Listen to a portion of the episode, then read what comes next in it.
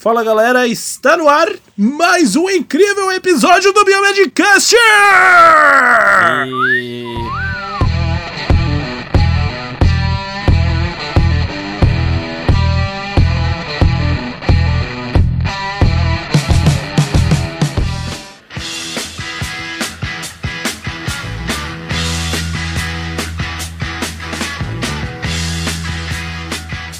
empolgado, tô empolgado porque a gente tá gravando hoje o nosso 95 episódio, gente. Faltam 5 pra 100. É isso aí, galera. querido ouvinte. Aqui quem tá falando é o mais querido biomédico aqui do seu ouvido, aqui no seu pé do ouvido, aqui dentro do seu ouvido. É o Otávio. Olá, prazer. Meu nome é Otávio. Alcoólicos Anônimos. Oi, Otávio. E aí, galera, aqui quem fala é o Bruno.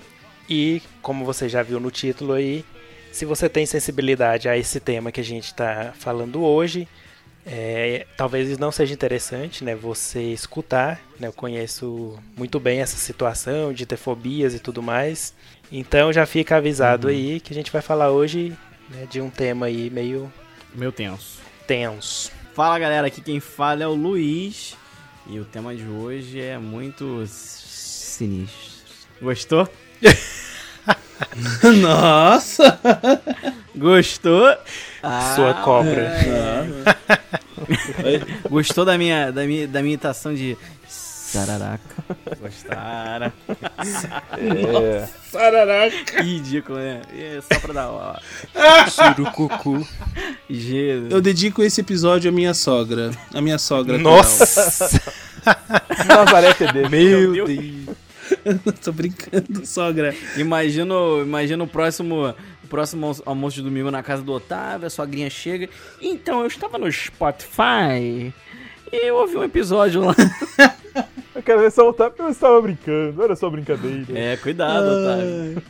Brinks, tô de brinks, sogrinha, tô de brinks. Estava de maneira jocosa. É, tô de brinks. É. é, fala pessoal, aqui é o Rogério de Curitiba e vamos falar aí das, das cobrinhas, né? E das suas utilidades aí para nossa. É o tema que nunca imaginamos falar aqui no Biomedcast, mas é assim, né? A gente é exótico. É, não sei. Exótico mesmo, né? Nós não somos exóticos, o que a gente faz é seguir o que o Bruno escreve lá no Biomedicina Padrão e boa. Meu Deus, que honestidade. Inesperado. Mas é verdade, a gente, assim, ó, várias, várias pautas que a gente usa aqui. Geralmente o Bruno já fez algum conteúdo muito bacana que a gente vê muita utilidade em passar esse conteúdo de uma maneira diferente, né? Dá uma discutida, é, né? mas então, assim, eu acho que o grande diferencial é que ia ter várias visões, né, diferentes. Então, você pode ler e depois escutar, né, com outras vozes. Fica bem interessante. É, só que nesse tema especificamente, assim, se fosse aranha, até teria mais coisa pra discutir, né? Porque aqui em Curitiba a aranha marrom tá em todo lugar. Mas é cobra, mesmo. as cobras coitadas. É, né? eu vou dividir esse, esse post lá, né, em vários animais peçonhentos, né? Eu comecei pelas serpentes, aí tem os escorpiões, aranhas, né? Mas por Chegando enquanto... Chegando a Loxoceles aí, liga pra mim aqui que, né, se discute aí. se vai precisar de encher de pele ou não, se você vai morrer, se não vai. pois é, pois é. É triste. Loxoceles. Só, só o pessoal de Curitiba conhece o que é Loxoceles. Vamos lá, vamos começar aqui sem mais delongas. Vamos lá. No Brasil, há registro de 381 espécies de serpentes. Desse total, apenas 61, ou seja, 16%, são consideradas peçonhentas. Ou seja, se você cruzar com qualquer cobrinha aí, você, meu, tenta dar, tenta pegar ela com a mão, que não vai dar nada, tá ligado? Na verdade, eu quero fazer um, um, um, só um parêntese de novo aqui nesse episódio para desabafar de uma coisa que eu não consigo entender. Eu fui uma criança que cresceu vendo Net Geographic, Discovery Channel e todos esses apresentadores, né, começa com aquela voz de Bear, Bear Grylls, né? Eu estou aqui na floresta e como vocês podem ver, uma cobra está aqui na minha frente. Como vocês podem perceber, a cabeça dela é meio triangular, ou seja, ela é venenosa. Cara, eu vou, se eu vejo uma cobra, eu já tô na no, na árvore mais alta possível desesperado. Você acha que eu vou olhar para a cabeça da cobra para ver se ela é triangular ou arredondada para saber se ela é venenosa ou não? Meu amigo, eu já tô longe. Eu já tô em outra dimensão, em outro universo. O forma do olho é o caralho. É. Eu não ia estar lá nem pensar. Eu, eu fujo. Mas melhor é você diferenciar uma cobra, ver- uma coral verdadeira da falsa. ah, né? É, bota na mão e vê, vamos é. ver aqui qual é o padrão. É, vamos, vamos analisar o padrão das cores É. aqui antes de O eu cara correr. puxa do bolso uma escala Pantone, É. assim, Gente, o negócio é o seguinte: vocês virem uma cobra, vocês deem meia volta e voltem. Seja araraca, jiboia, é, sururu, sei lá o que for. Não fiquem, gente. Porque agora vocês vão ver o que acontece se vocês forem picados por uma cobra, né, Isso aí. peçonhenta. Vocês vão ver alterações laboratoriais bem sérias. É, a gente vai falar aqui de- de- desses, dessas 61 espécies, a gente vai falar aqui de, das espécies peçonhentas de importância clínica. São duas famílias principais, né? Viperide e a Elapide. Elapide. Elapide ou Elapide? Aí o seu latim que manda. É o latim que manda, né? Exatamente. A Viperide, Viperide, gente, Viperidae, tá? Viperide, que a gente inclui jararacas, cascavéis e surucucus. E as outras são as corais verdadeiras, né? No caso, as elápides, certo? Isso aí. Então essas são de importância clínica. São de importância clínica, certo? A gente vai. Meu, eu, eu pelo menos acho que eu vou me enrolar esse episódio aqui, mas vamos lá. Ó, só lembrando, antes, antes da gente começar, que assim, esses acidentes com essas serpentes não é tão comum na cidade, é mais em área rural, em trabalhadores que estão lá no, no meio do mato, na plantação. né? Então, acaba que não são tão tantos acidentes assim, né? O maior problema é o seguinte. É, justamente por isso a gente tem um problema gi- gigantesco, né? Porque você, se você tá numa área rural, já a gente já entende que você tá longe de um lugar que você possa né, procurar um soro antiofídico aí pra para poder se tratar, né? Mas enfim. Ah, vamos lá. Por mais que sejam casos ah, mais raros, tem um, um- um problema aí sério, né? Que é a distância do, do local de, de atendimento. Mas vamos lá. Então vamos começar pela família Viperide. Viperide, não tô errando. Falar sobre a. Primeiro sobre a jararaca. O gênero. O, o Bruno que vai falar aí o gênero. Qual que é, Bruno? Botrops. Botrops. É, inclusive, inclusive é esse esse gênero Botrops é, é muito utilizado, inclusive a Carol já trabalhou com ele para ver questão de medicamentos para pressão arterial. Ele é muito utilizado. Olha só. BJ Pro 7A. que tem informação, compadre. Inclusive a gente comentou sobre ele naquele episódio polêmico que a gente não pode citar aqui. Que foi o 92. né? É o 90, né? Ah, como que funciona o mecanismo de ação? É, a jararaca, gente. A jararaca é, não é fácil, não, é perigosa. Então é, é importante a gente começar a falar sobre o mecanismo de ação, primeiro sabendo o que, que, que, que se constitui esse tal veneno, né? Quando, quando a cobra dá ali seu, seu, seu bote, né? É, prende as presas dentro do, da presa dela e libera então o veneno, que é constituído por proteínas e enzimas, né? Como as metaloproteinases, as serinoproteinases e as fosfolipases. Né? Então as frações não proteicas elas são compostas então por carboidratos, lipídios, metais, aminas biogênicas, nucleotídeos e aminoácidos livres. Quando a gente fala sobre então atividade fisiopatológica, o que, que esses venenos vão fazer, a gente pode citar três atividades principais: é proteolítica, coagulante e hemorrágica. Olha só. Então quando a gente fala sobre proteolítica, acontece, por exemplo, inflamação aguda local e também tem a, é, é, acontece então a participação da coagulação e a formação de trombos na microvasculatura. Então já começa tenso ali, né? Coagulante, né? Que então acontece a ativação de fatores da coagulação. É, também ocorre consumo de fibrinogênio e a formação de fibrina intravascular. Também, nesse caso é, dessa atividade fisiopatológica coagulante, a gente tem agregação plaquetária é, ocorrendo e aí acabando então levando uma trombocitopenia, ou seja, quando nós temos é uma diminuição no número de plaquetas. E a gente também pode falar sobre uma outra atividade fisiopatológica que é a hemorrágica. Então, hemorrágica, né, sangue, né, provavelmente você deve ter feito essa referência. Então, a, devido às hemorraginas, né, que são então, então ali seriam as metaloproteinases que contêm zinco. O que, que elas vão fazer? Elas vão acabar rompendo a integridade do endotélio e acabam inibindo a agregação plaquetária, ou seja, dificulta ali a formação de, de, do agregado plaquetário que faria ali o o estampamento do sangue, isso não ocorre, e você tem então a hemorragia. Ela é coagulante e hemorrágica ao mesmo Isso tempo. aí. Olha que merda. É, é ao mesmo tempo, então forma o coágulo e depois as plaquetas não se agregam e aí o paciente tem hemorragia, né? Então é muito perigoso. Chega quase a ser uma CIVD, né? Uma coagulação intravascular Hum, disseminada, né? É, é a coagulação que deu errado, né?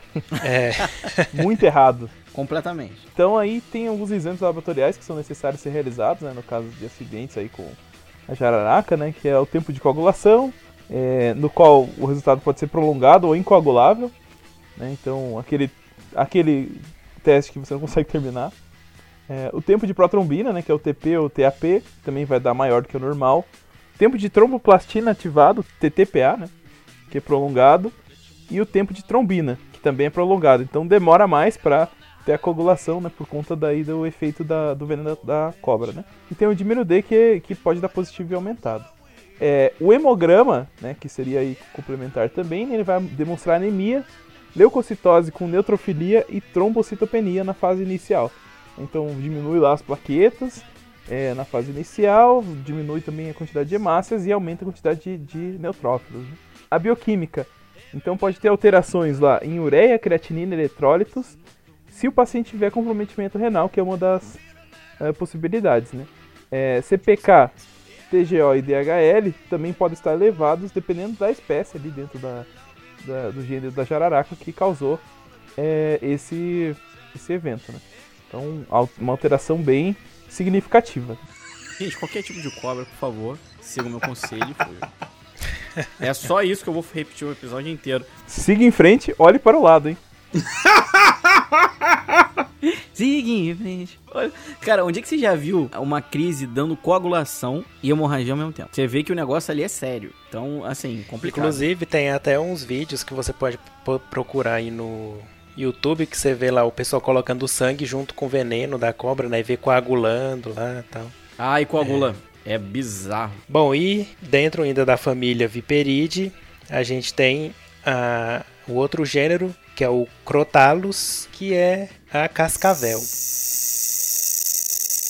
Uma coisa que eu li foi que essas, geralmente essas cobras, elas não atacam de livre e espontânea vontade. Elas Aham. só vão atacar quando elas se sentirem muito ameaçadas, acuadas, alguém mexer com elas, né? Então fica a dica aí que o Luiz já tá falando, né? Bom, qual que é o mecanismo de ação do veneno da cascavel? É uma mistura de proteínas e polipeptídeos. As atividades desse, desse veneno é principalmente hemolítico e neurotóxico. A ação hemolítica do veneno, então, foi demonstrada somente in vitro. Então, ainda faltam alguns estudos para demonstrar isso, né, em vivo, né, em pessoas. O gênero mais estudado realmente é o da jararaca, por isso que a gente tem mais informações sobre ela. Então, tem várias neurotoxinas que já foram identificadas no veneno, como a giroxina, crotamina e convuxina. Dessas que eu falei, a crotoxina né, é a que possui maior atividade neurotóxica. Ela vai atuar nas terminações nervosas motoras, inibindo a liberação de acetilcolina. Olha. Então, em cerca de 40% do- dos pacientes, né, o tempo de coagulação pode estar prolongado devido à atividade trombínica, né, ou seja, consumiu o fibrinogênio, semelhante ao do gênero do Botrops, né, da jararaca. Bom, pessoal, e aí, com os como a gente está falando, obviamente, aqui sobre exames laboratoriais, temos que também falar sobre alguns exames laboratoriais que vão estar ali alterados e que seriam importantes para ter é, uma visão completa de como é que está o paciente. Por exemplo, a gente pode falar sobre o ELISA, né? Fazer a técnica de ELISA para dosar a quantidade de veneno circulante. Então, isso é extremamente importante depois até para ver o quanto desse veneno tá, como é que vai ser a dose pro, pro antídoto e etc. No hemograma, a gente consegue ver, por exemplo, uma, uma leucocitose discreta com neutrofilia e desvio à esquerda, né, mostrando ali algum tipo de, de, de reação realmente do, do sistema, né, para combater essa, esse veneno. Plaquetas em quantidade normal, porém, elas podem então apresentar alteração na agregação. Então, isso é um outro ponto é, a ser visto. Na coagulação, a gente pode ter TC prolongado, TAT, TAP e TT, TTPA alterados e também o fibrinogênio diminuído. Já na bioquímica, a gente consegue então analisar ali é, CPK, né, né, as enzimas, né, CPK, TGO, TGP e DHL elevadas. Né? Isso tudo porque né, enzimas então do tecido muscular. A gente também consegue ver ureia, creatinina e eletrólitos é, alterados se esse paciente tiver também algum tipo de comprometimento renal que esse veneno, né, essa, essa picada da cobra também pode é, ser uma das consequências. E na urina a gente pode então é, encontrar é, mioglobulinúria, ou seja, sangue na urina, e também proteinúria. Esses são os achados aí nos exames laboratoriais. Isso aí. Pois é, galera. Então, assim, poucas alterações, né, que vocês acharam? São os principais ali, né? Na verdade, é assim, é, é porque é questão de estudo mesmo, sabe? Uhum. O, não, a cascavel não é tão estudada, né, quanto a jararaca, por exemplo, né? Então, a gente acaba que as informações não são tão completas como da jararaca. São mais vagas, é, né? A gente vai ver que da surucucu também é muito é, não, não conhecido ainda direito, né? Surucucu, o gênero dela é o Lachesis. E o mecanismo de ação do veneno apresenta atividade semelhante à do veneno da jararaca, que é do gênero Botrops. É isso? Uhum. Com adição da atividade neurotóxica, ou seja, além de coagular e de da hemorragia, ela ainda gera uma atividade neurotóxica, né? Ela ativa a trombina e o plasminogênio uhum. e possui metaloproteinases e a fosfolipase A2. Nos exames laboratoriais, o que, que, a gente vai ter? Um tempo de coagulação prolongado ou incoagulável, né? Dependendo aí, acho que imagino do tempo que foi colhido esse exame. Um, um TAP ou TTPA prolongado também ou desculpa, um TP ou TAP prolongado, um TTPA prolongado também, o dedímero ou dímero D positivo ou aumentado, e geralmente quando, quando o dedímero é aumentado, é estouradaço, né? Dá lá os 3 mil de dedímero. É, acima de 500, né? É, o, o, extrapola muito o, o, o, valor de referência, né? É, o que que esse dedímero, para quem não, não sabe ou nunca ouviu falar, é, é o resultado da degradação do coágulo de fibrina. Então, quanto mais dedímero, quer dizer que teve dissolução do coágulo, ou seja, que formou muito coágulo, né? Então, uhum. teve um processo aí de formação de trombo e também de, de plasmina que de, de, dissolveu esse coágulo depois, né? E aí esse é o uhum. subproduto desse processo, né? É. Exatamente. Então, assim, ele é, não, não, é um exame específico, né? Na verdade, uhum. ele é, uhum. é aquela, aquela história do PCR, né? O PCR, eu digo, da proteína C reativa. Uhum. Tem valor preditivo negativo. Negativo, né? muito bom. Mas quando dá positivo, é. tem muita causa que pode levar, né? Então... Tem que investigar com muitos exames, uhum. né?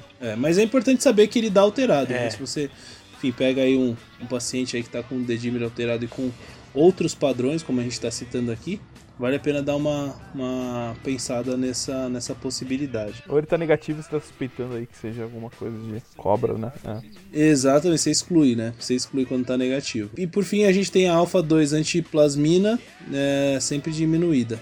Tá? O hemograma você vai ter uma leucocitose com neutrofilia, né, ou seja, com aumento de neutrófilos. E a bioquímica ureia e creatinina podem estar alterados se o paciente tiver algum comprometimento renal, como a gente também falou lá na jarará. Tá? A urina a gente pode encontrar é, bastante hemácia na urina, hematúria. Surucucu me lembra do sai de baixo, não sei porquê. Surucucu. Acho que é a Cassandra, né? Que era a, a, a sogra do, do Cacantibes. Ele chamava de Surucucu. A sogra do Cacantibes. Mas é bonitinha é a cobra, né? Tem um padrão bonito, preto, é. amarelo, né?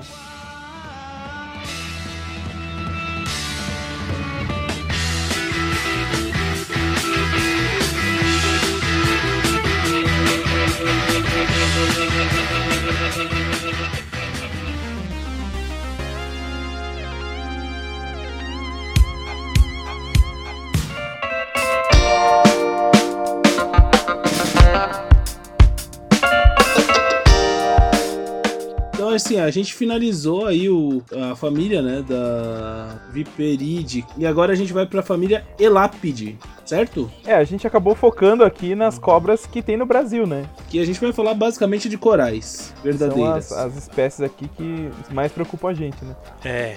Daria, daria não, não, vamos, não vamos ficar falando aqui de Naja, né? De outras cobras, mas é, entraria nessas famílias aí também. Né? É Mamba Negra. Mamba Negra, cara, eu sou aficionado Mamba por, Negra, por, essas, por esses documentários aí, cara. Tenso demais. É, se morasse na Austrália, teria muito mais coisa para falar, né? É, na Austrália é, tudo tá querendo te matar, né? É na África, né? É Enfim, vamos lá. Cobras corais verdadeiras. Fala um pouquinho aí pra gente, Roger, do mecanismo é, então, de ação. Cobra coral verdadeira, né? O, o mecanismo de ação da toxina dela é uma ação neurotóxica. Né? Então são é, neurotoxinas, pequenas proteínas básicas, né? De baixo peso molecular e que se difundem pelo tecido de forma muito rápida. Essas são neurotoxinas que são pós-sinápticas, então elas têm afinidade ali pelo sítio do receptor de acetilcolina na placa motora Uhum. terminal, né? Então isso vai fazer com que ela tenha efeitos aí no sistema nervoso. Ela também é menos pesquisada que as outras, né? Mas tem alguns exames laboratoriais que vão aparecer aí com alterações. Um dos principais vai ser o CPK, né? Por conta da, da ação no tecido muscular, né? Aquela ação miotóxica, ela vai aparecer elevada, né? Então você vai ter ali destruição do tecido e tal. É, e aparece essas enzimas, esses marcadores em maior quantidade. É, E pacientes com insuficiência respiratória também vai aparecer aí acidose metabólica, né? Então dá uma descompensação no sistema como um todo, né? Tanto o equilíbrio ácido básico aí, tendendo para acidose. Uhum. E essa é a cobrinha que tem a confusão, né? Se ela é verdadeira ou se ela é falsa. né? É, Então, pra quem estiver olhando pra uma coral agora, né? Que nem a gente tá olhando aqui, eu botei a Uhum. fotinha, né? É, a coral venenosa é um pouco mais escura que a, que a, que a falsa, né? Mas boa sorte aí, né? Tentando. Não, é, sinceramente, o que, que eu vejo aqui, ó, é o padrão de cores dela. Uma coisa que é bem, bem clara, assim, pra, pra mim, é que ela, a, a verdadeira, ela tem umas faixas de pretas Uhum. muito maiores do que a, a falsa coral. isso. É a, aí. falsa, a faixa amarela bem, bem estreita, né? E é aquela coisa que a gente já estudou na, na biologia no ensino médio, né? O tal do mimetismo. A falsa coral aproveita da semelhança com a verdadeira e acaba que espanta né, os predadores e sobrevive. Eu mesmo seria um predador que não ia chegar perto dela. Aham. Nem brincando. Nem pau. Essa coisa aí tá louco. Vamos catar uns preá aí, Jamais. uns gambazinhos, tá bom. Deixa as Uhum. cobras pra lá, né? Aham. Numa sobre, situação de sobrevivência, né? Complicado. Mas, caras, é assim, ó, eu fiquei bem surpreso com esse tema, acho que é muito legal, espero que você também, meu querido ouvinte, você tenha gostado. Não fique assustado. Tenho certeza que vocês gostaram, os meninos gostaram. Eu acho que a gente espera também, acho que mais, mais estudos, né, a respeito de cada uma dessas famílias, né, em, geral. As duas grandes aí, de importância clínica, é importante, né? Acho que mais estudos pra gente também ter mais embasamento, né? Saber realmente o que foi que picou aquele bicho. E aquele, aquele cara. Uma coisa importante, né? acho que vale a pena aí como é, utilidade pública, sei lá, falar pra você, ouvinte, se você, enfim, viu alguém que foi picado por algum animal peçonhento, independente seja cobra, aranha, enfim, escorpião, importantíssimo se você conseguir ou levar é, o animal, não, não, não que você tenha que matar a cobra depois, né, mas pelo menos descrever como é esse animal é muito importante pra saber qual é o soro que vão te Ou até vão te fotografar, né? Hoje em dia tem gente com o celular É, no hoje bolso, em né? dia tá mais Pois fácil é. com a tecnologia, né? Tira uma fotinha. E, e boa, Sem dúvida. certo? Certíssimo. Então é isso, ó. Quem sabe a gente volta aí também com esse tema e com outros animais, né? Aranhas, é, outros animais peçonhentos aí, pra ver o que que altera nos exames, né? Porque é interessante a gente saber pra quando dá um resultado lá de um paciente que foi picado, né? Você ter uma noção se Uhum. tá, é aquilo mesmo, o resultado tá errado, ou é confiável ou não. Uhum. Você já tem uma noção muito boa do que esperar. Sem dúvida nenhuma. Exatamente. Basicamente, assim, ó, linhas gerais, o que, que eu acho que dá pra gente fechar aqui? Picada de cobra, você vai ter problema de coagulação, Uhum. né? Neutrofilia. É, em geral, coagulação É, vai, vai, dar, vai dar alterado e neutrofilia, Exato. né? Uhum. Exato. E se tiver problema renal, ureia e creatinina vão elevar. E geralmente enzimas que marcam destruição celular, né? TGO, DHL, CPK também vão dar alterados. E algumas delas vão ter aí também neurotoxinas, então pode ter alguma alteração aí neurotóxica é, com base na ação dessas cobras, tá? Serpentes. Beleza. É isso aí, galera. Muito obrigado pelo seu download, pela sua audiência. Espero você no próximo episódio do Biomedcast. Estamos chegando perto do 100 aí, hein, galera. Continua ouvindo a gente. Beleza, galera. É isso aí. Até a próxima. Tchau, tchau, gente. Até mais. Tchau. Falou, galera. Valeu. Tchau, tchau. tchau. tchau.